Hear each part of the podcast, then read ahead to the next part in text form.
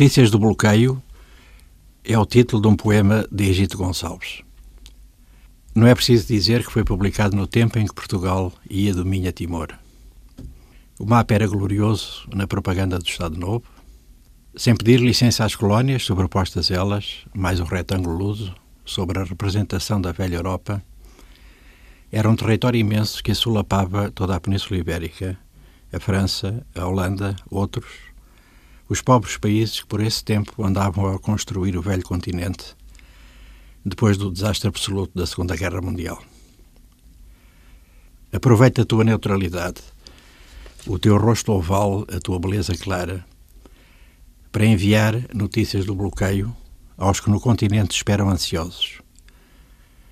Tu lhes dirás do coração o que sofremos nos dias que embranquecem os cabelos Tu lhes dirás a comoção e as palavras que prendemos, contrabando, os teus cabelos. Tu lhes dirás o nosso ódio construído, sustentando a defesa à nossa volta, único acolchoado para a noite, florescida de fome e de tristezas. Tua neutralidade passará por sobre a barreira alfandegária e a tua mala levará fotografias, um mapa, duas cartas, uma lágrima. A poesia é uma arma carregada de futuro? É, Canimam, Gabriel Celaia. Canimam, Tangerinas de. Das tangerinas deve o ouvinte lembrar-se. A poesia tem destas coisas.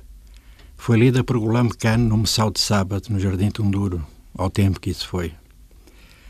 Na Primeira República, acrescento para os ouvintes mais jovens. O poeta que se apresentava escrevendo, pertencer ao género José Craveirinha, ficou debaixo do caramachão a ouvir o coreto próximo, palavras rigorosas, um soluço escondido no grito, hino e elegia, um subliminar aulo laudatório ao que devia ter sido e não era. Agora quase não há coretos. Que me lembre, assim de repente, vejo da cidade do Xaxai, o de Inhambane, de onde não vinha o Carapau, e o da ilha de Moçambique. Não quer ser injusto. O que sei é que os coretos nunca sabotaram nenhuma dinâmica emancipatória, uma mais justa redistribuição da riqueza.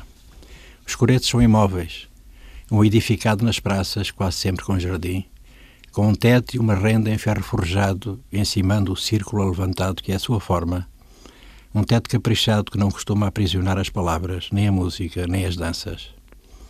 É só para se ouvir melhor. São varandas abertas na casa maior que é a cidade por eles circula o ar. Dirás como trabalhamos em silêncio, como comemos em silêncio, bebemos silêncio, nadamos e morremos feridos de silêncio duro e violento. Vai, pois, e noticia com um achote aos que encontrares de fora das muralhas o mundo em que vivemos. Poesia massacrada e medos à ilharga. Vai, pois, e conta nos jornais diários, ou escreve com ácido nas paredes o que viste, o que sabes, o que eu disse entre dois bombardeamentos já esperados. Depois vieram os palanques. Percebe-se. A palavra não se confina ao coreto. Ela é móvel, ágil, tem a batida das ruas, do colimar do sonho. Ou é suposto ter. Não deve mesmo é servir para quem quer criar fundos soberanos e depois ir lá mamar. Bem haja quem diz verdades assim com tanta elegância que depois dos programas eleitorais dos partidos, com a sua miríade de promessas neste tempo de ciranda eleitoral, onde parece haver mais inimigos do que adversários, alguém se lembre de falar sobre as razões e o que fazer em relação à chamada insurgência em Cabo Delegado. Por que será? Não vem nos programas, mas um estudo recente do IES é demanda de análise sobre a qual devemos refletir.